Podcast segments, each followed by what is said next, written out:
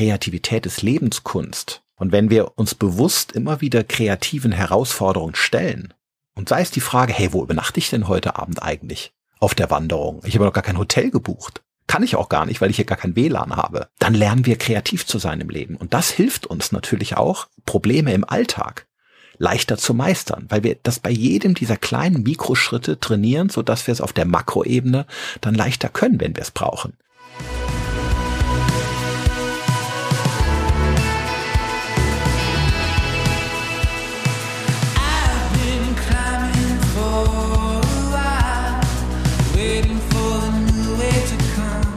Moin und herzlich willkommen zu Frei Raus, dem Podcast für mehr Freiheit und Abenteuer in unserem Leben.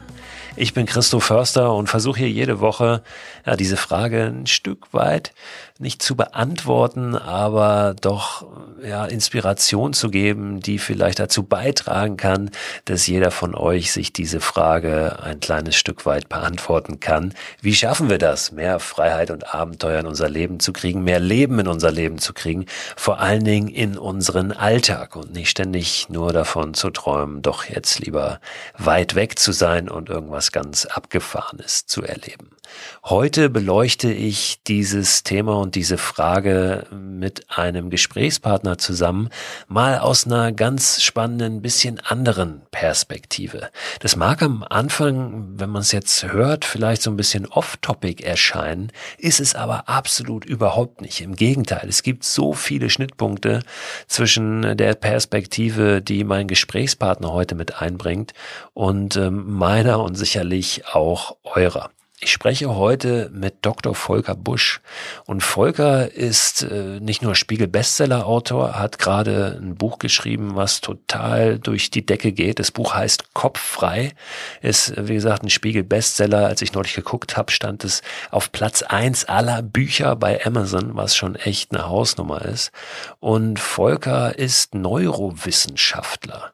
Er ist an der Universität Regensburg tätig, leitet dort eine Neurowissenschaft wissenschaftliche Arbeitsgruppe, arbeitet auch psychotherapeutisch und beschäftigt sich sehr, sehr viel, ähm, ja, eben mit dieser Perspektive. Was passiert eigentlich in unserem Gehirn? Wie funktioniert das?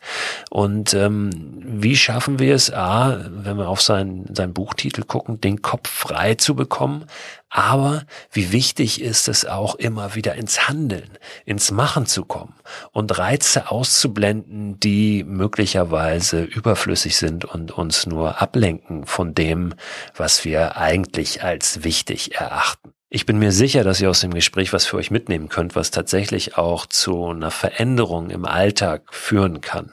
Und das ist es ja, worum es geht nicht nur äh, von etwas träumen, das hat natürlich auch eine Funktion, wenn wir uns die großen Geschichten anhören von irgendwelchen wilden Abenteuern und dann das Gefühl haben, mit zu sein auf dieser Reise, da irgendwie ein Teil davon zu sein, aber eben selbst nicht ins Handeln kommen. Und darum geht's in dem Gespräch, was ihr jetzt hören werdet. Volker und ich haben uns mal auf einer Veranstaltung kennengelernt, sage ich gleich auch noch mal kurz was zu, und sofort gemerkt, hey, hier gibt's unglaublich viele Schnittpunkte. Wir müssen uns mal ein bisschen intensiver unterhalten. Genau das haben wir gemacht und dabei ist dieses Gespräch entstanden. Wenn ihr im Anschluss noch ein bisschen tiefer einsteigen wollt in die Arbeit von Volker, möglicherweise auch euch das Buch mal anschauen wollt, ich packe alle Infos dazu in den Newsletter der diesen Podcast begleitet und immer am Ende der Woche erscheint. Abonnieren könnt ihr den unter christoförster.com slash frei raus. Da gibt's alle Infos immer zu den jeweiligen Themen aus der Podcast-Folge der Woche. Darüber hinaus aber auch noch andere Dinge, die mir auffallen, über den Weg laufen, seien es irgendwelche Instagram-Accounts, Filmtipps und, und, und. Außerdem bekommt ihr, wenn ihr den Newsletter abonniert, so ein kostenloses äh, digitales Booklet zum Thema Mikroabenteuer. Was ist das überhaupt ein Mikroabenteuer? Was bringt einem das? Und da sind auch zehn ganz konkrete Ideen ein bisschen beschrieben, und unter anderem auch Ausrüstungstipps. Jetzt aber rein in das Gespräch, das ich mit Volker Busch geführt habe. Wundert euch nicht, ganz zum Schluss, in den letzten fünf Minuten fangen irgendwelche Handwerker an, in der Außenwand meines Studios rumzubohren. Da werdet ihr vielleicht im Hintergrund so ein äh, kleines Brummen, Bohren hören. Wundert euch nicht, das findet nicht in eurem Gerät statt oder in eurem Kopfhörer. Es ist nichts kaputt. Das äh, war bei der Aufnahme, aber das stört, glaube ich, gar nicht weiter. Nur manchmal, wenn man so einen Brummen irgendwo hinten drin hat und nicht weiß, wo es herkommt, dann nervt das ja doch ein bisschen. Habt viel Spaß und hört gut zu. Volker, moin, grüße moin, dich. Moin, hallo, servus. Wir haben uns gesehen auf einem Vortrag irgendwo kennengelernt, ganz kurz. Ne? Ja, das stimmt, in, Potsdam, Potsdam glaube ich. Gell? Genau, war das. das war schön. Da war ich, äh, ja, kam, kam so mehr oder weniger von draußen da gerade rein in diese Szenerie und du hast gesprochen über, über das Machen, ja, über, ja, ja über die, die Kraft äh, des Handelns und nicht nur irgendwie sich, sich was Schönes auszudenken, genau. ja, gerade wenn es um das Thema Veränderung geht. Und das ist für mich ja auch ein Thema, mit dem ich mich seit Jahren sehr, sehr intensiv beschäftige. So dieses Motto ja. raus und machen ist Richtig, eins, was, genau. was ich so geprägt habe. Und ja, das war so, ich habe die ganze Zeit gedacht, Mensch, der, der erzählt ja genau das gleiche wie ich, obwohl er Neurowissenschaftler ist, ja, und, und Psychiater oder Arzt für Psychiatrie. Und du hast, glaube ich, auch hin und wieder mal äh, so einen Link dann zu mir rübergeworfen. Genau. Also wir haben gemerkt, da, da ist ganz viel, ja, es gibt ganz viel Parallelen. Ja, ich mache natürlich nicht so coole Sachen wie du. Also insofern habe ich wirklich zu dir aufgeschaut, aber ich komme ja mehr aus der Theorie oder der Erforschung dessen oder in der aus der Beratung dessen. Aber es stimmt, uns scheint eine gleiche Ansicht zu teilen diesbezüglich, dass man ja Glück und Mut und weiterkommt, also entwickelt und weiterkommt im Leben dadurch, dass man Dinge macht und nicht ständig zerdenkt. Gell? Ja, ich be beschäftige mich sehr viel ja auch mit dieser Idee der Mikroabenteuer. Ja. Ne? Das mhm. ist ja, ja, ein Thema, was ja, was ich einfach auch so ein Stück weit vorangetrieben habe in Deutschland in den letzten Jahren, weil ich glaube, dass es so wichtig ist, ein Abenteuer eher als Einstellung zu begreifen ne? und nicht festzumachen an Destination. Wie weit bin ich weg von zu Hause? Wie viel Zeit habe ich? Sondern ähm, wirklich zu gucken, was macht ein Abenteuer eigentlich aus? Ja. Also man kann ja erstmal fragen, warum ist ein Abenteuer überhaupt wichtig? Ja? Warum mhm. ist dieses Entdecken so wichtig für uns als Menschen?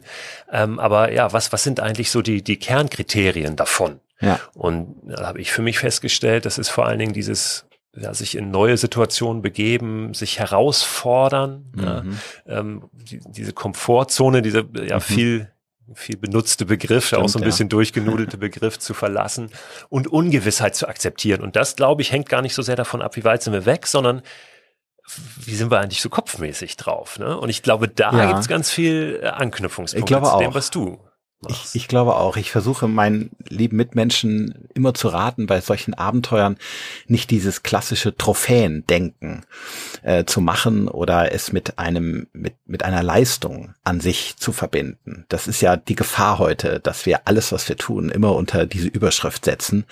Was bringt es letztendlich? Ja, wie optimal, wie effizient äh, mache ich es?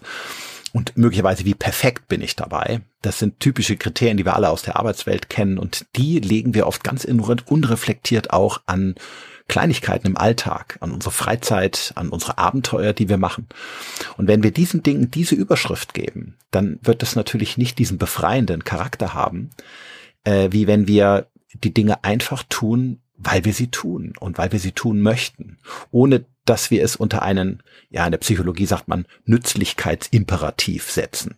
Das ist, glaube ich, die Gefahr, die man, der, in die man, oder in die Falle, in die man oft tappt, wenn man, wenn man Dinge heute tut, dass sie was bringen müssen, dass sie nützlich sein müssen.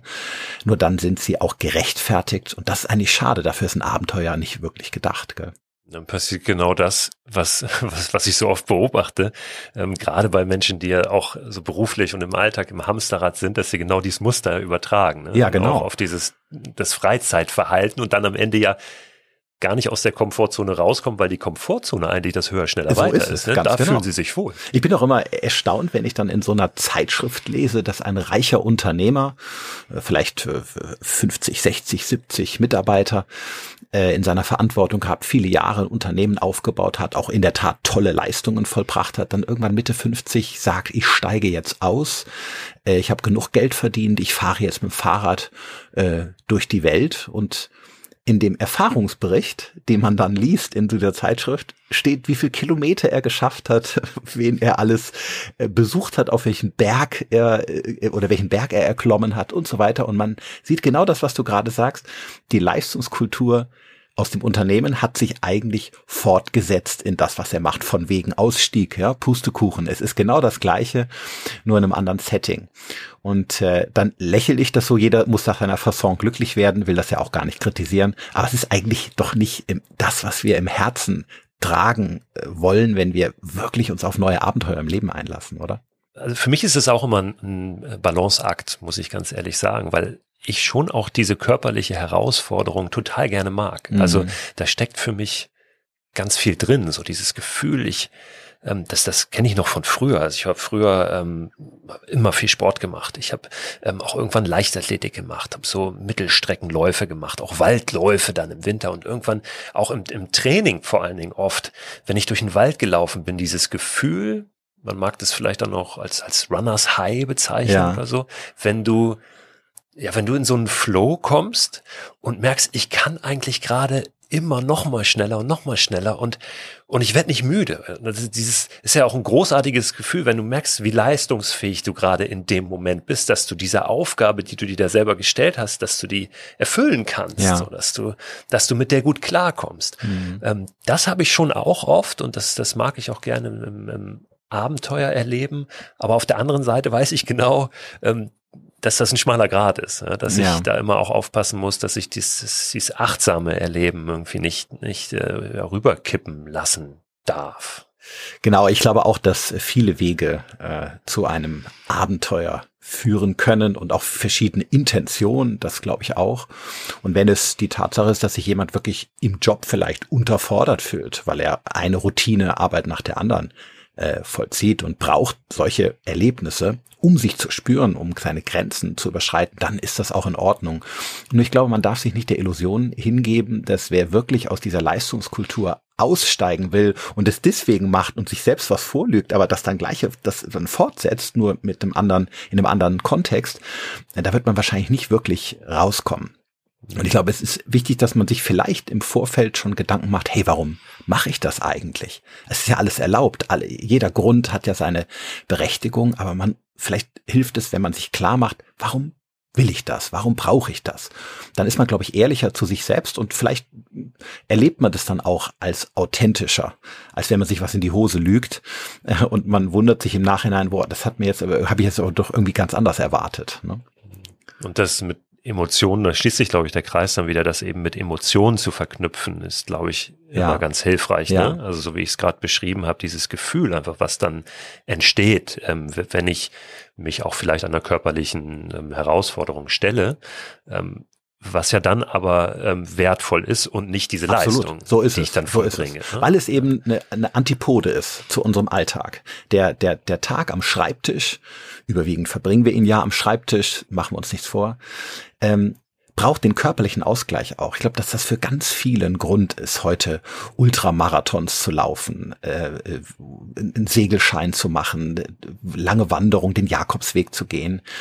Ich weiß gar nicht, ob da immer so der Wunsch nach geistiger Erleuchtung wirklich da der an, die antreibende Kraft ist, sondern seinen Körper zu spüren. Ne, das erlebe ich, ähm, dass das heute außer den wenigen Menschen, die in unserer Gesellschaft natürlich auch noch hart arbeiten. Das ist ja keine Frage. Denken wir an Dachdecker, denken wir an eine Altenpflegerin. Keine Frage. Aber die Mehrheit sind ja Kopfarbeiter heutzutage. Und da tut der körperliche Ausgleich einfach wahnsinnig gut. Und dann sind solche Herausforderungen natürlich auch eine, eine tolle, ein toller Gegenentwurf zu diesem passiven Sitzen im Stuhl. Gell? Also ich glaube, nach unserem Podcast werde ich gleich mich auch irgendwie körperlich aktivieren. Ich fühle mich schon motiviert. Wie gesagt. sieht das aus bei dir? Du bist in Regensburg. Ne? Ja. Du hast die Donau vor der Tür, das die stimmt. Naab. Ich mhm. bin auf beiden oh. schon noch ein bisschen ja? gepaddelt. Oh ja, ja genau. Ja, die Naab ist ein paar Meter entfernt, aber nicht weit. Man kann hinlaufen, wenn man will. Ja, du bist ja. aber wahrscheinlich nicht so auf dem Wasser unterwegs, sondern eher an Land oder wie? Doch, wie, doch. Also ich, ich liebe den, den Wassersport, wobei ich mich nicht als guten Sportler bezeichnen würde, aber da sind wir schon wieder beim Punkt. Ne? Ich mache den Wassersport nicht, um gut zu sein oder mich zu verbessern. Äh, diese Dinge, oh, die habe ich jeden Tag im Arbeitsleben, ne? wo, wo ich gut sein muss, weil ich Kundenwünsche erfüllen möchte, Patienten versorgen möchte. Den Wassersport mache ich einfach, weil er mir Spaß macht. Und selbst wenn mich Menschen beim Surfen auslachen oder beim Schwimmen, ähm, spielt das für mich hier keine Rolle. Ne? Also ich liebe den Wassersport und den Landsport und äh, wichtig, also lustigerweise stehe ich unmittelbar vor einem Motorbootführerschein. Das habe ich mir also ganz stark auf die Agenda geschrieben. Ich weiß nicht, ob es für dich schon als Mikroabenteuer zählen würde. Äh, das ist ja, da sind wir beim ganz wichtigen Punkt, dass ich das nicht entscheide. Ne? ich weiß, ich weiß. Aber das habe ich mir letztes Jahr vorgenommen, zwar also in diesem Jahr.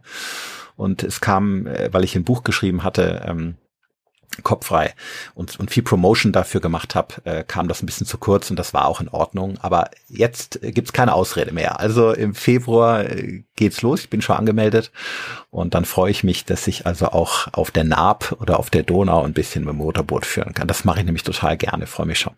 Da kommst du vor allen Dingen auch gegen die Strömung. Da komme ich endlich mal schwer. gegen die Strömung.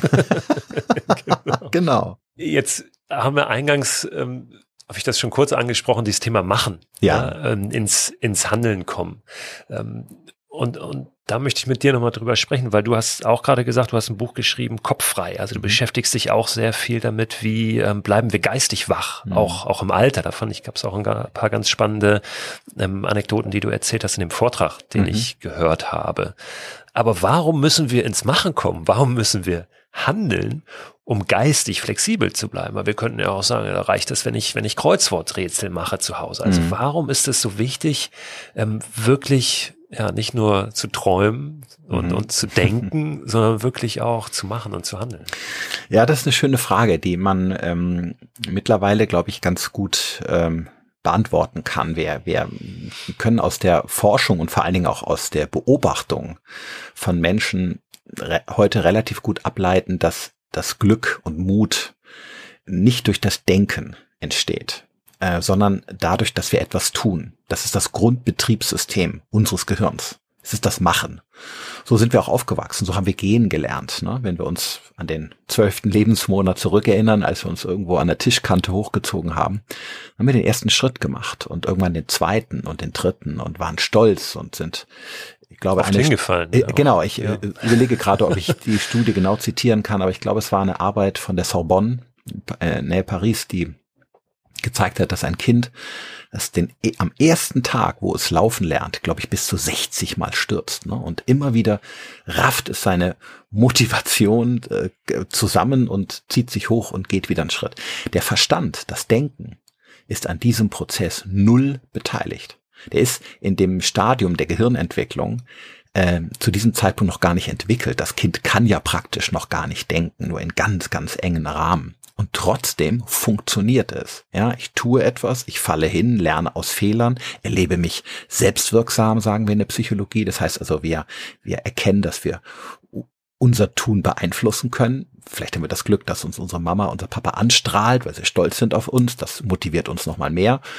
Und so machen wir einen Schritt nach dem anderen und lernen zu laufen. Das ist am Anfang kann man ja noch gar nicht laufen dazu sagen. Es ist eher so ein besoffenes nach vorne torkeln, ja. Aber es wird von Schritt zu Schritt besser. Und erst am Schluss kriegt der Verstand ein Memo gesendet und da steht drin, irgendwie mach mal eine Notiz, ab jetzt können wir gehen, ja. Aber der Verstand ist nicht beteiligt und das zeigt auf eine sehr naturalistische Weise, dass wir durch das Machen Glück, Mut und äh, entwickeln und uns und uns weiterkommen im Leben. Im wahrsten Sinne des Wortes Schritt für Schritt. Das Denken kommt erst später. Das Denken ist nicht unwichtig. Ne? Wenn wir älter werden, müssen wir natürlich auch über Dinge nachdenken, bevor wir etwas tun. Am besten in der Reihenfolge. Aber Menschen werden alleine nicht über das Denken glücklich. Das ist der entscheidende Punkt. Das glauben wir immer nur. Wir, wir reden uns das ein, dadurch, dass wir unsere mental, dass wir uns mental etwas vorstellen, dass uns das irgendwo hinbringt. Das ist nicht der Fall. Wir müssen ins Tun kommen. Und äh, das, das bringt uns weiter. Und deswegen sind solche Abenteuer, wo wir uns vielleicht auch anfangs zwingen, mal aus den Konventionen auszusteigen, aus diesem Nachdenken und Bewerten und tausend Gründe finden, warum nicht und so. Und einfach mal ins Machen kommen unheimlich viel wert. Gerade heute, in der heutigen Zeit, die so viel denkt, aber so wenig handelt.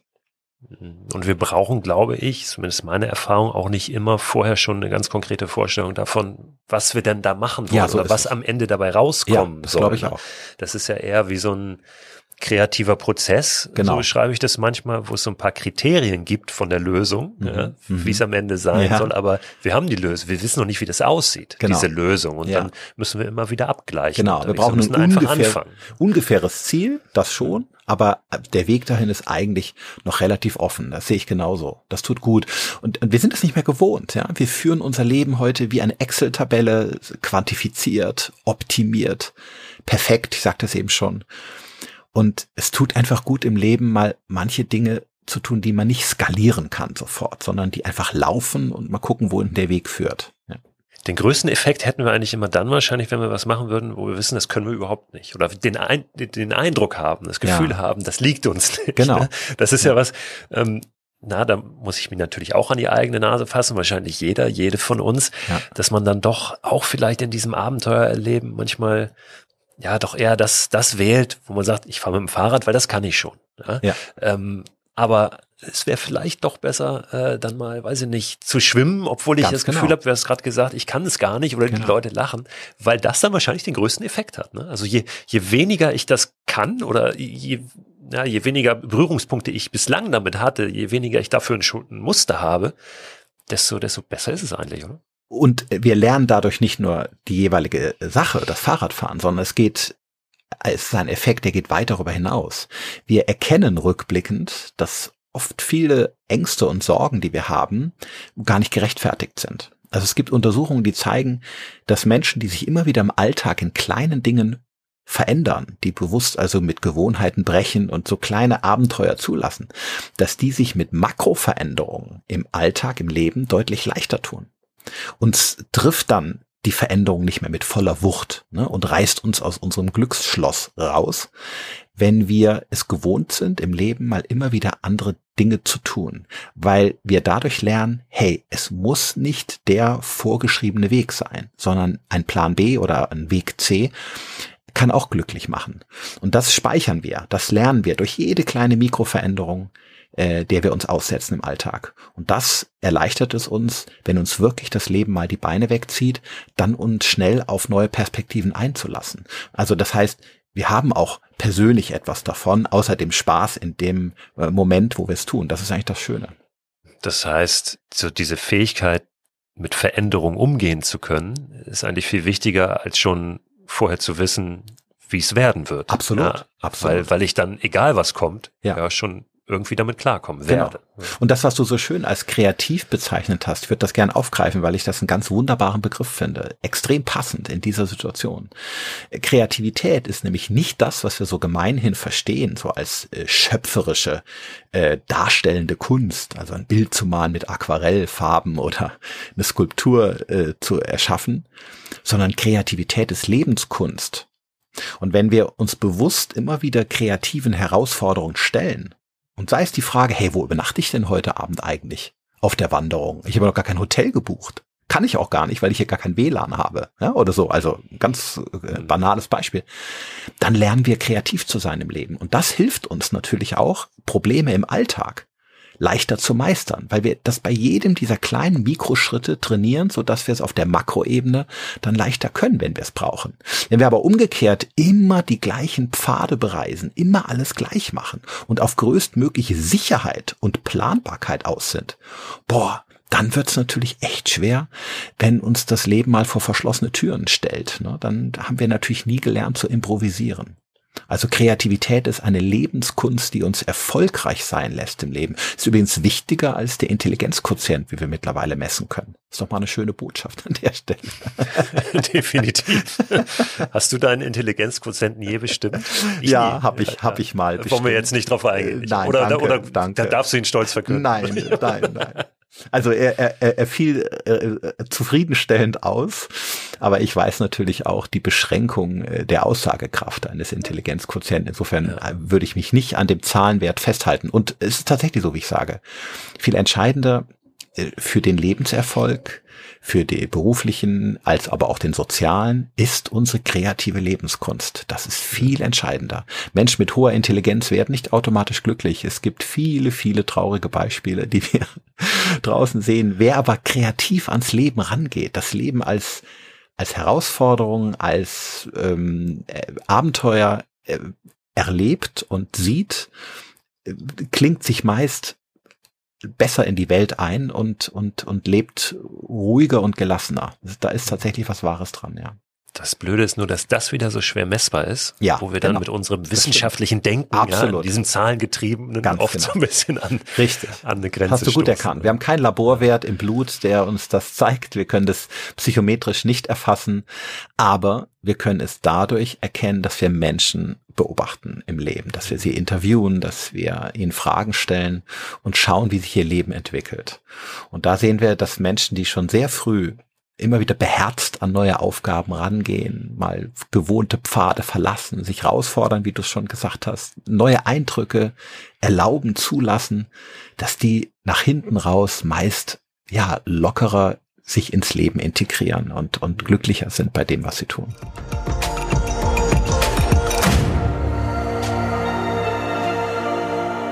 Jetzt kann man Abenteuer ja auch auf sehr, sehr vielen verschiedenen Ebenen denken. Ähm, ich tue das jetzt immer zuerst mal auf so einer Outdoor-Erleben, Erlebnisebene. Aber ja, wenn wir jetzt an, an, an die Liebe denken, ja, da lässt sich natürlich auch, also ich sag manchmal, ein, ein Seitensprung wäre ja auch ein Mikroabenteuer, ja. Ja. Ähm, nur das ist nichts, womit ich mich beschäftige. ja. Ähm, vielleicht ist es auch mal schon ein kleines Aber Abenteuer. Du hoffst jetzt nicht, dass ich als vermeintlicher Experte dazu was sagen könnte, oder? Nein, nein, das wollte ich einfach so kurz wegdrücken mit einem Nebensatz, nur dieses Thema, wo wir es nur angesprochen ja. haben. Nein, es kann ja auch ein, ein, äh, kleines Abenteuer sein, zu sagen, pass auf, ich bin ein bisschen ähm, bin ein bisschen zurückhaltend, ich gehe jetzt mal abends alleine aus oder so. Ja? ja. Also ähm, das ist jetzt nichts, womit ich mich so äh, auseinandersetze im Detail, aber natürlich geht es um auch eine ähnliche auch das Einstellung Mikroabenteuer, natürlich. dabei. Ganz ne? genau. Und ähm, das ist das, was ich meine. Ich äh, bestimme natürlich nicht oder definiere, wo fängt ein Mikroabenteuer an, wo hört es auf? Das mhm. muss jeder selbst tun. Aber wenn wir auf dieses Erleben in der Natur auch nochmal schauen, ähm, da ist meine Wahrnehmung, dass es da auch einfach wunderbar funktioniert, sich frei zu machen von, von vielen Reizen, die sonst so auf uns einballern im Alltag. Und dass es da auch sehr, sehr gut gelingt, dieses auch ein, achtsames Beobachten zu schulen. Ja. Ich glaube, das ist ja auch etwas, was du sehr in deinem Buch propagierst, äh, dieses Kopf frei, ja, wo es darum geht, also wirklich jetzt auch, wie kommen wir kopfmäßig mit dieser Situation äh, zu, in der wir ja. uns gerade befinden, genau. in dieser Welt, in der wir leben, wo einfach so viele Eindrücke, so viele Aufgaben, so viel Erwartungen auch an uns herangetragen werden. Hilft dir das persönlich auch, in der Natur zu sein und da vielleicht auch ein bisschen ein Gefühl dafür zu kriegen, was jetzt eigentlich wirklich wichtig ist? Ganz genau. Also das ist tatsächlich, war mir ein ganz, ganz wichtiger Aspekt, weil ich überzeugt davon bin, dass die Welt da draußen, über die wir oft schimpfen, unter der wir auch hin und wieder leiden, weil sie anstrengend ist, unfair ist, kalt ist, trotz allem so unglaublich viel Wunderbares bereithält. Aber wir können es als solches nur erfahren, wenn wir hinschauen. Es hängt davon ab, wie sehr wir bereit sind, die Welt um uns herum präzise zu beobachten, in sie, uns auf sie einzulassen und vor allen Dingen zuzulassen, dass uns der Eindruck berührt. Und manchmal habe ich das Gefühl, dass für viele Menschen heute der Großteil der Welt sich auf einem 5 Zoll Display abspielt. Und ich bin dann immer erschrocken, wenn ich sowas sehe, weil ich der Überzeugung bin, das eigentliche Leben beginnt erst hinter den Bildschirmen und nicht davor. Und es ist keine Kritik an den wunderbaren Möglichkeiten digitaler Unterhaltungsoptionen, äh, die wir ja alle nutzen und auch lieben. Aber es gibt eben auch noch ein Leben abseits dessen und das ist oft viel, zumindest nachhaltig, viel erfüllender. Und ich versuche durch, durch die, in diesem Kapitel, wo es um die Wahrnehmung und die, die Beobachtung geht, darauf einfach hinzuweisen, dass wir an vielen Stellen des Lebens ganz viel kleine Glücksmomente finden, entdecken können, wenn wir hinschauen. Es hängt von unserer Wahrnehmung ab. Ja? Man sagt, die, die Aufmerksamkeit ist der Schlüssel äh, zu dem, was, was die Dinge in uns ausmachen und nicht die Welt an sich, sondern wie sehr wir bereit sind hinzuschauen. Und das erlebe ich persönlich auch. Ich, ich lebe das auch mit vollem Herzblut. Ich versuche, vielleicht gelingt es mir nicht immer, aber ich versuche wirklich immer bei dem, wo ich bin, ganz zu sein. Auch wenn das bedeutet, dass ich natürlich auf ganz viel anderes in der gleichen Zeit verzichten muss. Das gehört aber mit äh, zur Ehrlichkeit dazu, die man, der, derer man sich selbst gegenüber verpflichtet ist, das zu sagen, okay, wenn ich etwas auswähle, selektiere und einer Sache meine volle Aufmerksamkeit schenke, jetzt zum Beispiel unserem schönen Gespräch oder wenn ich im Café sitze, Menschen beobachte oder in Tiefe in einem Roman versinke, dann, dann blende ich die anderen Dinge aus, dann sauge ich das ganz auf Dadurch unser Gespräch viel schöner, ich erinnere mich viel länger daran. Dadurch erreicht mich der Film oder der Roman, die Geschichte viel stärker. Und dadurch schmeckt wahrscheinlich der Kaffee auch besser, ja, den ich koste. Das hängt, Genuss hängt ja auch von unserer Aufmerksamkeit ab.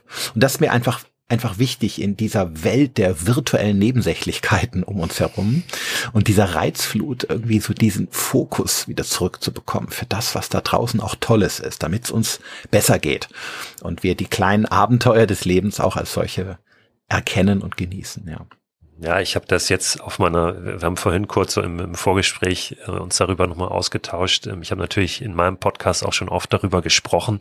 Äh, meine Deutschland-Expedition, äh, die ich jetzt in diesem Sommer gemacht habe, wo ich wirklich mich mal nicht nur für einen Kurzmoment, also kein Mikroabenteuer rausgezogen habe, sondern ja 54 Tage am Ende unterwegs war, nur Toll. draußen war, ja, ja, also auch die Nächte draußen verbracht habe, von von der Zugspitze bis nach Sylt gereist bin, ähm, auf dem Wasser und zu Fuß aus eigener Kraft und und da irgendwann dann wirklich an so einen Punkt auch gekommen bin, wo ich wo ich wirklich das Gefühl hatte, ich, ich ähm, nutze jetzt hier nicht nur die Natur als ein als eine Kulisse oder ein ein Vehikel oder sie hat irgendeine Funktion, sondern wirklich ähm, das Gefühl hatte, dass ich gehöre dazu. Ja, äh, also ich, genau. ich bin hier voll eingeklinkt. Ein, ein Teil. Ja, ja, ja. Und das ist ja so. Wir Menschen sind ja Natur, das vergessen wir ja oft. Ja, wir sind so abgekapselt oft von der Natur, aber wir sind ja, also solange jetzt noch kein Chip in uns drin irgendwo steckt unter der Haut, ja, da sind wir ja Natur, aber haben so im, in unserem Leben ja ähm, oft so eine Distanz dazu und das, das ist sehr schade. Ich glaube, das ist wichtig, dass wir die wieder, die, die, diese Beziehung wieder herstellen. Glaube ich auch. Und es ist ja absurd, wenn man sich vorstellt, dass manche Menschen, äh, zu denen ich ansatzweise wahrscheinlich auch gehöre, heute einen so pervertierten Tagesablauf haben, dass sie tagelang ohne Kontakt zur Natur sein könnten, um zu funktionieren. Das wäre vor 500 Jahren gar nicht denkbar gewesen, weil regelmäßig die Ernte eingefahren wurde, weil man ins, in den Wald gehen musste, um Holz zu hacken, sonst war abend die Bude nicht warm. Heute können wir uns erlauben, in Anführungsstrichen, tagelang ohne Kontakt zur Natur zu sein. Aber das ist, glaube ich persönlich, mit ein Grund, warum es uns irgendwann nicht gut geht. Weil es genau wie du sagst, dieses, dieser, diese feine Nabelschnur zwischen dem Mensch und der Natur, die ist nicht abgeschlossen äh, sondern die, äh, oder also abgeschnitten, sondern die ist da. Die pumpt äh, Blut und Energie äh, und die brauchen wir. Und deswegen sind solche, also ich finde das toll. Und du bist ähm, nicht einmal mit, mit dem Auto, mit dem Taxi gefahren. Ich frage das jetzt einfach mal so frech, sondern nee, in der Tat. Ich musste ja. manchmal musste ich mich fast dagegen wehren. Ja, das ist auch ein, ein Punkt, ähm, den ich so mitgenommen habe von meiner Reise. Du bekommst, zumindest wenn du als Reisender erkennbar bist, ähm, bekommst du ganz viel ähm, Unterstützung ja, ja. und Hilfe angeboten mhm. und ähm, ganz viel äh, tolle Begegnungen. Und immer wieder mal, wenn ich da irgendwie durch den strömenden Regen lief, gerade am Anfang noch in Süddeutschland, mhm. der Sommer war ja relativ verregnet und dann bist du da auf irgendeiner Landstraße unterwegs. Ich hatte dann mein Stand-Up-Paddleboard zusammengepackt in so einer Packtasche auf so einem kleinen Ziehwagen, so einem Bootswagen, dann hinter mir her und läufst dann durch den strömenden Regen und äh, dann ist es schon mal passiert, dass jemand angehalten hat und gefragt hat, sag mal, kann ich dich mitnehmen? Ja? Schön. Irgendwo hin. Beruhigend, ne? Und ich habe dann so gesagt, Nee. Schöne Erfahrung. Ja, sorry. Das und das war schwer, nett. oder? Immer zu. Ja, das war, ach, mir ist das gar nicht so schwer gefallen, weil das für mich schon, ähm, das war ganz klar, es war so eine, so, so, so eine Regel, die ich mir einfach okay. ähm, auferlegt ja. habe für diese Reise. Ich möchte das wirklich alles aus eigener Kraft machen. Aber es ist schön natürlich zu, zu wissen, dass äh, ja. einem solche Hilfe zuteil wird. Ja. Ich glaube, ich glaube, es hängt ein bisschen vielleicht auch damit zusammen, Menschen bewundern, so Menschen wie dich, äh, die dann, ähm, wo, wo offenkundig wird, dass dieser arme Mensch hier seit Tagen vor sich her wandert. Da hat man sicherlich auch Herz und Mitleid, aber möglicherweise auch ein Stück Bewunderung. Und vielleicht ist aus der Mischung aus dieser Gefühle ent, erwächst dann die Hilfsbereitschaft. Das ist ja, ich glaube glaub auch, dass das in vielen drinsteckt. Ja, so diese, genau. diese Sehnsucht natürlich, ähm, ach, das würde ich auch gerne mal machen, habe ich leider noch nicht geschafft. Und das ja, ist mir ganz oft passiert, dass mir, wenn ich irgendwo, ich habe ganz oft nach Wasser gefragt, einfach um mein Leitungswasser aufzufüllen, ja, also mhm. meine, meine Wasserflaschen. Ähm, da bin ich jetzt nicht immer im Supermarkt und habe mir eine Flasche Wasser gekauft. Das ist ja totaler Quatsch. Und ähm, ja, da, da bin ich dann oft dann noch zum Essen eingeladen worden und willst du dies noch mit und hier noch eine selbstgemachte Wurst und so. Ich habe dann oft gesagt, eigentlich ist mir das viel zu viel, das will ich gar nicht alles schleppen. Mhm. Hab's dann irgendwo weiter verschenkt, weil ich es natürlich ja. trotzdem annehmen wollte. Ja. okay. ähm, aber das war das war eine ganz ganz tolle Erfahrung. Das hat sich wirklich, wirklich durchgezogen, auch Aha. durch komplett Deutschland. Also da habe ich jetzt keine Unterschiede ausmachen können zwischen zwischen Bundesländern Ost und West, Nord und Süd. Ja. Das war eine ganz ganz tolle Erfahrung. Aber wie gesagt, ich sage mal dazu, das habe ich jetzt als Reisender so wahrgenommen. Ich glaube, das ist immer noch was anderes, ähm, wenn da ersichtlich ist, ah, der Typ hat ein Paddel dabei. Ja, das ist offenbar jemand, der unterwegs ist und jetzt nicht jemand, der einfach nur ja. kein Dach über dem Kopf hat. Ne? Ja, ja. Ähm, und zudem weiß ich nicht, wie das jetzt gewesen wäre, welchen Schwarzer gewesen. Ja, also das, ist immer so. Also ich habe das für mich mhm. so wahrgenommen. Ja. ja. Ähm, und das war eine sehr, sehr schöne ähm, Wahrnehmung, ein schönes, schöne Erkenntnis, so dass das glaube ich aber schon, dass der, das erfahre ich immer wieder auf meinen, meinen kleinen Abenteuern, die ich so erlebe, dass der Mensch eigentlich nicht schlecht ist.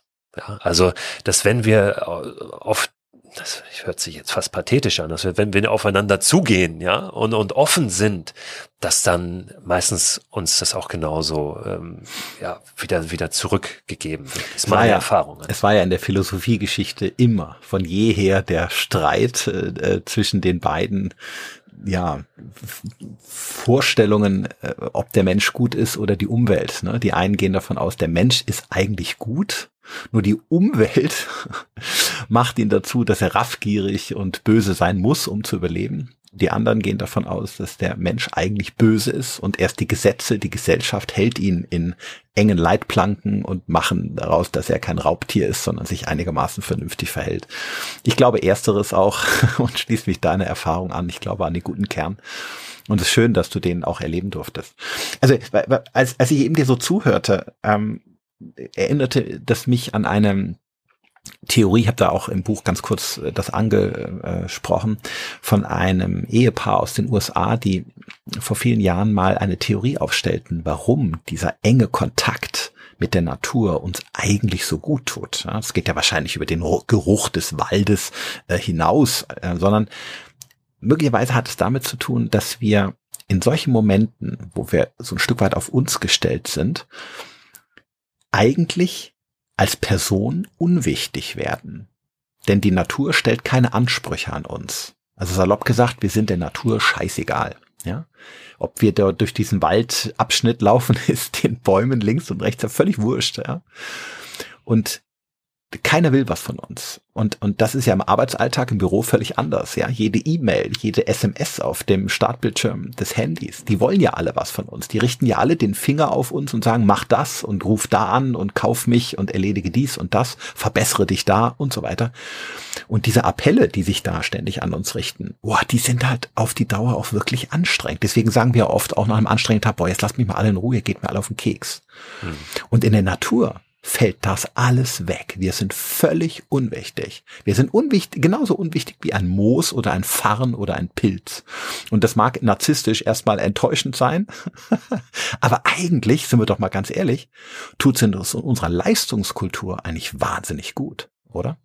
Ja, total, weil ich, ich, was ja auch wegfällt, ist ähm, dieses diese sozialen Beziehungen, ja, und dieses wie wirke ich auf andere, genau. wie muss ich mich verhalten, dieses damit ich dem nicht auf den Fuß genau. trete, das fällt und alles damit weg. ich der gefalle, das genau. fällt alles weg. Es gibt kein Ego, es gibt nur ein genau. Ich. Ja. Und das ist der Unterschied. Wir haben ein Ego, mit dem wir ständig in Rollenbildern nach außen kommunizieren. Wir wollen ein guter Vater sein, ein, ein besonnener, äh, eine besonnene Führungskraft, wir wollen ein guter Redner sein, wir wollen ein liebevoller Partner sein und so weiter. Das sind alles Rollen, natürlich oft aus dem Herz heraus äh, und unseren Charaktereigenschaften. Wir verstellen uns dabei nicht immer, aber trotzdem wir müssen uns ja oft zusammenreißen. Im sozialen Kontext bedeutet es immer auch eine gewisse Disziplin an den Tag zu legen. Und das ist, fällt alles weg, wenn wir dieses Ego nicht leben müssen, sondern wir sind einfach nur ich. Und das, das tut sehr gut. Ich glaube, dass das sehr befreiend ist, genau. Das tut sehr gut und, und hilft, glaube ich, ähm, auch mal wieder sich neu zu justieren. Ne? Trotzdem, und das darf man ja auch nicht vergessen, geht's dann irgendwann zurück. Ja, weil ja. wir wollen ja nicht irgendwo da draußen ähm, als Einsiedler unser Leben verbringen, sondern es geht dann wieder zurück. Aber ich glaube, ähm, und, und das ist ja auch diese, diese, ähm, unsere Rolle in der Gesellschaft oder dieses Teil einer Gesellschaft zu sein, ist ja, ja. auch etwas Wertvolles. Und Absolut. Das, ähm, ist ja auch etwas, was, was du auch immer wieder beschreibst, ein, ein weiterer Part, der wichtig ist für ein, zum Beispiel ein, ein glückliches, ein gesundes Altwerden, ja, also ja. soziale Beziehungen zu ja. haben. Aber ähm, da vielleicht immer wieder auch ja sich neu zu justieren und zu schauen, ja. wie wer will ich denn eigentlich da sein? Wie will ich da sein? Welche Rolle möchte ich spielen in diesem in dieser Gesellschaft? Ich glaube, dass das ein super wichtiger Punkt ist, den du erwähnst. Man sieht ja leider in der Historie immer wieder Beispiele von Menschen, die solche Extremabenteuer, also es waren schon keine Mikroabenteuer mehr, es waren Makroabenteuer, gemacht haben, eine Weltreise, ein Vierteljahr irgendwie auf den Spuren Magellans irgendwie um die Erde gesegelt, so also lange, lange Wochen, Monate Monate, wiederholen das möglicherweise sogar nochmal und die finden oft dann nicht mehr zurück ins Leben. Das gibt es, ja. Und das ist dann eigentlich schon eine fast eine Überdosis, weil das, was wir auf diesen Abenteuern erleben, ist ein Teil des Lebens, aber das das ist natürlich oft kein, keine, äh, keine Blaupause dafür, wie ein Leben über 80 Jahre aussehen sollte, weil wir eben in einem komplexen sozialen Gefüge leben, weil wir Verantwortung übernehmen müssen und ja auch wollen. Äh, du hast ja auch Kinder, ich habe hab Kinder, wir lieben unsere Kinder, wir wollen ja auch für ihn da sein, wir wollen mit unseren Freunden Barbecue machen und wir wollen natürlich auch am Schreibtisch eine gute Arbeit machen. Das heißt, ich glaube, damit das nicht passiert, ist es wichtig, dass man solche Erfahrungen immer im Nachhinein reflektiert, so wie du das so schön gesagt hast. Was bedeutet das jetzt für mich? Also ich habe das genossen in dem Moment, klar. Aber was habe ich gelernt? Und wie kann ich das transferieren in meinen jetzigen Alltag? Was ist mir klar geworden? Wovon will ich mich trennen? Aber was will ich unbedingt bewahren? Also diese Reflexion über das Erlebnis hinaus. Ich glaube, das ist ganz wichtig, damit wir auch wieder in den Alltag zurückkommen. Ne? Das, das wäre schade, wenn das sonst dazu führt, dass wir nach dem Jakobsweg irgendwie nicht mehr zurückfinden ins normale Leben. Das kann ja nicht das Ziel sein. Und wenn wir wirklich das Gefühl haben, wir wollen jetzt eine Veränderung vornehmen, dann ruhig auch mal ähm, ausprobieren, ne? ähm, ja. das mal einen Tag machen. Du hast so, so schön gesprochen in deinem Vortrag von von so ähm, Revolutionstagen, glaube ich. Ach so, stimmt, ja. genau. Das, ja, ja, richtig. Oder ähm, in deinem Buch ähm, schreibst du von, glaube ich, so tiefen Stunden, ja, also wirklich genau. mal ähm, ja, einfach Zeiträumen, wie lange sie nun sein mögen. Genau. Ähm, Im Coaching wird es ja oft, oft auch gemacht, dass man sagt, pass auf, probier mal eine Woche, dich so zu Exakt. verhalten und dann mhm. schau mal, was, mhm. was passiert eigentlich. Ja? ja. Und dann kannst du es ja danach wieder ändern. Ja, so ist es. Also wirklich ausprobieren. Und ich glaube, es ist deswegen so wichtig, mit Mikroveränderungen anzufangen, sei es nur tiefe Stunden oder ein Tag oder ein Wochenende, weil wir Hand aufs Herz doch vor den großen Veränderungen oft zurückschrecken. Ne, wenn man Menschen sagt, du musst dein Leben ändern oder du musst jetzt mal ein Jahr lang aussteigen, boah, dann wirkt das natürlich auch extrem anspruchsvoll und man kann es Menschen ja nicht vorwerfen, dass sie vor solchen Makroveränderungen zurückschrecken. Da fühlt man sich oft überfordert. Ne? Schaffe ich das? Kann ich das? Aber so kleine Veränderungen im Alltag, für die hätten wir eigentlich immer Platz. Da gibt's kaum Ausreden. Und trotzdem haben sie schon einen Effekt. Sie bedeuten, dass wir Neues hinzulernen, dass wir neue Erfahrungen machen. So diese ganze alte, abgestandene Luft kommt, entweicht mal aus dem Gehirn. Wir machen alle Türen und Fenster auf und es kommt frische Luft rein. Also sprich neue Eindrücke. Und die bringen uns auch schon was. Also deswegen bin ich ein großer Freund von Mikroveränderungen. Und das müssen gar nicht große äh, Reisen sein über ein Jahr, Totalausstieg. Das ist meist schon der, der Griff nach den Sternen. Wir fangen mal mit dem Mond an. Das reicht oft schon. War das nicht Nietzsche, der gesagt hat, äh, Ziele auf den Mond, wenn du ihn verfehlst, triffst du die Sterne. Irgendwie so. Ja. Schön, ja. Ähm, aber das, das fällt für mich gut. schon fast wieder in diese ähm, in diese äh, Kalendersprüche, ja, die, die manchmal mir auch in eine falsche Richtung gehen, wie alles ist möglich, ja, ähm, wo ein Wille ist, ist auch ein Weg. Das ist ja, ja auch nicht immer so. Nein. Ja, es gibt ja nicht. durchaus, ähm, also wenn ich jetzt sage, ich möchte äh, mit meinen äh, jetzt 44 werde ich, nee, bin ich, weiß ich gerade gar nicht genau, 77 geboren werde ich dieses Jahr doch. Ungefähr hab, reicht. Zweiten Weihnachtstag habe ich Geburtstag, werde ich 44. ähm, möchte ich nochmal der beste Fußballer der Welt werden? Ja. Das wird nicht funktionieren. Das ist nicht möglich. Ja. Einfach. Ja. ja. rein biologisch. Also da gibt es ja durchaus so ein paar äh, Beschränkungen. Ich glaube, das ist auch ganz wichtig, dass man sich von diesem, von diesem Druck frei macht, dass man sagt, alles ist möglich. Du musst nur wollen und dann schaffst du es auch. Ich finde, ich, viel schöner diesen, diese Gedanken, mach das Beste aus dem, was du hast, da wo du bist. Ja?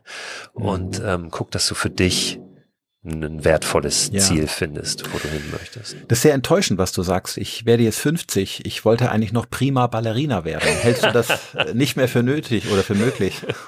Das ist jetzt nur meine Du enttäuscht äh, jetzt gerade Weihnachtsträume. Das ist da biologisch durchaus ein paar, ein paar, aber, Grenzen aber, aber es ist, ist schön, was, was du sagst. Genau. Also wir, wir dürfen uns umgekehrt der Illusion natürlich nicht hingeben, dass immer alles möglich ist. Ne? Wir haben Grenzen, sei es biologische, sei es soziale.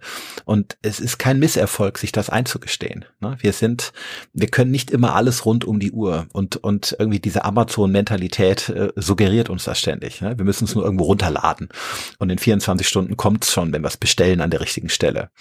Und so ist das nicht. Es gibt Grenzen, ähm, die, wo, wo es sinnvoller wäre für das Lebensglück auch zu erkennen, wo sind sie für mich. Aber in diesen Grenzen, die weit gesteckt sind, haben wir viele, viele tolle Möglichkeiten, das Leben zu entdecken und die Welt da draußen zu erfahren, sich herauszufordern und sich auch zu verbessern. Und ich glaube, das ist ein guter Kompromiss. Grenzen ja, aber in diesem Korridor größtmögliche Freiheit und Flexibilität. Und das ist doch eigentlich was Tolles. Und jetzt kommt ein neues Jahr. Das ist natürlich eine wunderbare Möglichkeit, wieder Stimmt. zu sagen, Jetzt wird alles anders. Genau. Hast du schon was vor? Was du anders ich mache das nie. Nein, ich hab, nein? ich ich nutze nein, ich mache ähm, also kalendarisch gucke ich da nie drauf und sage, jetzt ist der 1. Januar, jetzt mache ich ähm, was Neues und anders. Wo, wobei nee. wobei ganz spannend, ne? Ich weiß nicht, ob du das äh, mal äh, gelesen hast, es gibt eine Untersuchung, die mal ähm, ja untersucht hat oder eine Studie, die untersucht hat, ob dieses Festmachen an bestimmten Daten was bringt. Und man würde ja erstmal denken, der 1. Januar ist ein Tag wie jeder andere, aber es ist tatsächlich gar nicht dumm, das zu machen. Wenn wir es an Geburtstagen, Runden, Jubilaren äh, oder bestimmten Tagen im, im Jahr festmachen, hilft uns das tatsächlich dem motivationalen System auch ins, ins Gehen zu kommen. Zwar werden viele Vorsätze sind nach dem ersten, nach dem, nach dem März auch schon wieder passé, weil oft die Ziele viel zu hoch sind oder weil wir es nicht gut geplant haben. Das gehört auch mit zur Wahrheit. Aber das an bestimmten Tagen aufzumachen ist gar nicht so dumm. Also vielleicht sollten wir uns doch was für den 1. Januar vornehmen. Ich werde mal drüber nachdenken. ja, und weil du gerade auch sagst, ich glaube, ähm, ein Punkt, warum man oft da wieder von abkommt, relativ schnell, ist auch, dass die Ziele gar nicht aus einem selbst kommen. Ganz genau. Mhm. Oder zu hoch irgendwelche ja. Erwartungen sind, genau. ja, oder ja. eben zu, zu hoch sind, unrealistisch ja, und nicht die aus, eigenen. Aus Vergleichen entstehen, genau. wo man sagt, das müsste ich wahrscheinlich, das weil das so. macht man so. Ja. Wir haben heute nicht zu wenig Ziele, wir haben viel zu viel. Und ein Großteil dieser Ziele lassen wir uns einreden oder wir übernehmen das unreflektiert, weil uns das irgendeiner ins Ohr bläst. Und das ist der erste Weg zum Misserfolg dass man Zielen hinterherjagt, äh, Kraft aufbringt für etwas, was man intrinsisch gar nicht fühlt. Genau, Ziele müssen realistisch sein, sie müssen in den persönlichen Kontext passen und sie müssen wirklich die eigenen sein. Das ist wichtig. Und auch hier gilt, immer weniger ist mehr. Ne? Es ist viel sinnvoller, sich ein Ziel oder maximal zwei zu suchen, statt sich an fünf Zielen zu versuchen und dann letztendlich enttäuscht zu sein, weil man für gar nichts mehr Kraft hat. Also weniger ist mehr. Ich habe ähm, meine große Reise in diesem Jahr auch so ein bisschen als ähm, als Möglichkeit genutzt und gesehen, für mich natürlich noch mal so ein paar Sachen auch ähm, klar zu ziehen und äh, ein Stück weit auch so eine neue Rolle zu finden, für mich eine Vision zu entwickeln. Wie soll es denn weitergehen? Ähm, mag man auch als Midlife Crisis schon bezeichnen, ja. Mit 44 noch. Aber ist ja auch völlig wurscht. Ich glaube, das ist, habe ich auch neulich schon im Podcast hier drüber gesprochen, ähm, immer wieder natürlich auch Lebensphasen gibt, für die es gilt, eine neue Idee zu entwickeln, weil wir uns ja einfach auch verändern, ne? weil wir ähm, auch eine neue Rolle dann einnehmen in gewissen Lebensphasen. Und ähm, Eine Sache ist tatsächlich auch für mich, dass ich gesagt habe, ich möchte ähm, mehr Fokus wieder auf Dinge legen, mhm. weil du eben fragtest, was habe ich mir vorgenommen, mhm. ähm, auch wenn ich das gar nicht so am 1. Januar festmache. Ähm, zum Beispiel meine, meine Gitarre wieder rausgeholt, oh. ja, die verstaubte und ähm, mal jetzt angefangen. Ich frage dich Ende März nochmal. Ja? genau. ähm, damit ich wenigstens unterm Weihnachtsbaum Klasse. ein bisschen was spielen kann. Das ist, das ja, hört genau. sich gut an. Das ist übrigens auch die Krux, gell, der, der Planung. Also es hat was Gutes und was, was Schlechtes oder, oder kann Vorteile und Nachteile mit sich bringen. Eine gewisse Planung und eine gewisse äh, Denken darüber ist ganz wichtig, weil es uns natürlich so Leitplanken gibt. Ja? Sei es, dass wir uns zeitlich äh, so ein bisschen vorplanen oder dass wir uns dran erinnern, dass wir uns eine Löffelliste schreiben. Das alles hat einen Effekt, weil es uns ein Stück weit bindet. Es erinnert uns daran, es sind friendly reminders, wenn man so will. Und dadurch ist es nicht so ganz diffus ein Ziel. Also sowas ist ganz wichtig. Auf der anderen Seite gibt es auch einen betäubenden Effekt dadurch. Kennst du das? Dass Menschen, die sich große Pläne machen, Ziele machen und dadurch, dass sie das aufgeschrieben haben, ist das für sie dann weitestgehend ja. erledigt. Also, das also ist wie wenn ich mir ein Buch bestelle zu irgendeinem Thema richtig. und dann stelle ich das ins Regal ja, genau. und dann denke ich, das weiß ich. Genau, aber du kamst, du kamst nicht ins Machen. Ne? Du kamst genau. nicht ins Tun. Ja. Also das ist, da liegt Fluch und Segen ganz nah beieinander. Eine gewisse gedankliche Vorbereitung ist sinnvoll, aber die ersetzt natürlich nicht das Handeln. Also das muss dann schon kommen. Deswegen so eine kleine Löffelliste schreibe ich mir auch immer, aber ich weiß, das ist noch nicht nicht die Zielerreichung. Ich, ich muss das schon umsetzen. Ne? Das ist ein schönes Schlusswort, Volker. ähm, dann lass uns mal äh, jetzt aus diesem Jahr entspannt rausgehen und dann das machen wir. Ähm, mit Tatkraft in das Neue rein. Sehr äh, gerne. Wünsch dir, wünsch dir, dass du schöne Weihnachtstage hast, vor allen Dingen jetzt eine entspannte Adventszeit und viele Stunden vor der Tür verbringst, egal wie das Wetter ist. Das mache ich auf jeden Fall und ich freue mich riesig, dass der Dezember etwas ruhiger wird. Ich habe mir viel vorgenommen, viel schöne Dinge, für die im vergangenen Herbst keine Zeit war. Und insofern, ich werde das umsetzen. Ich freue mich. War ein schönes Gespräch. Ja, hat mich auch gefreut. Danke dir. Alles Gute, bis hoffentlich bald. Tschüss. Ja, da waren jetzt viele Themen und Aspekte drin in diesem Gespräch. Ich bin mir sicher, dass ihr da für euch das rausdestilliert, was für euch wichtig ist, was euch nach vorne bringt und vielleicht tatsächlich zu einer Veränderung führt, in welcher Form auch immer, wie auch immer die aussehen mag. Ich habe es eingangs schon gesagt, äh, die Infos zu dem Buch von Volker, aus seiner Website und so weiter, ein bisschen mehr noch, das packe ich euch in den Newsletter rein, der jetzt erscheint, immer Ende der Woche, also auch Ende dieser Woche. Wenn ihr den verpassen solltet oder diese Folge später hört, kein Problem.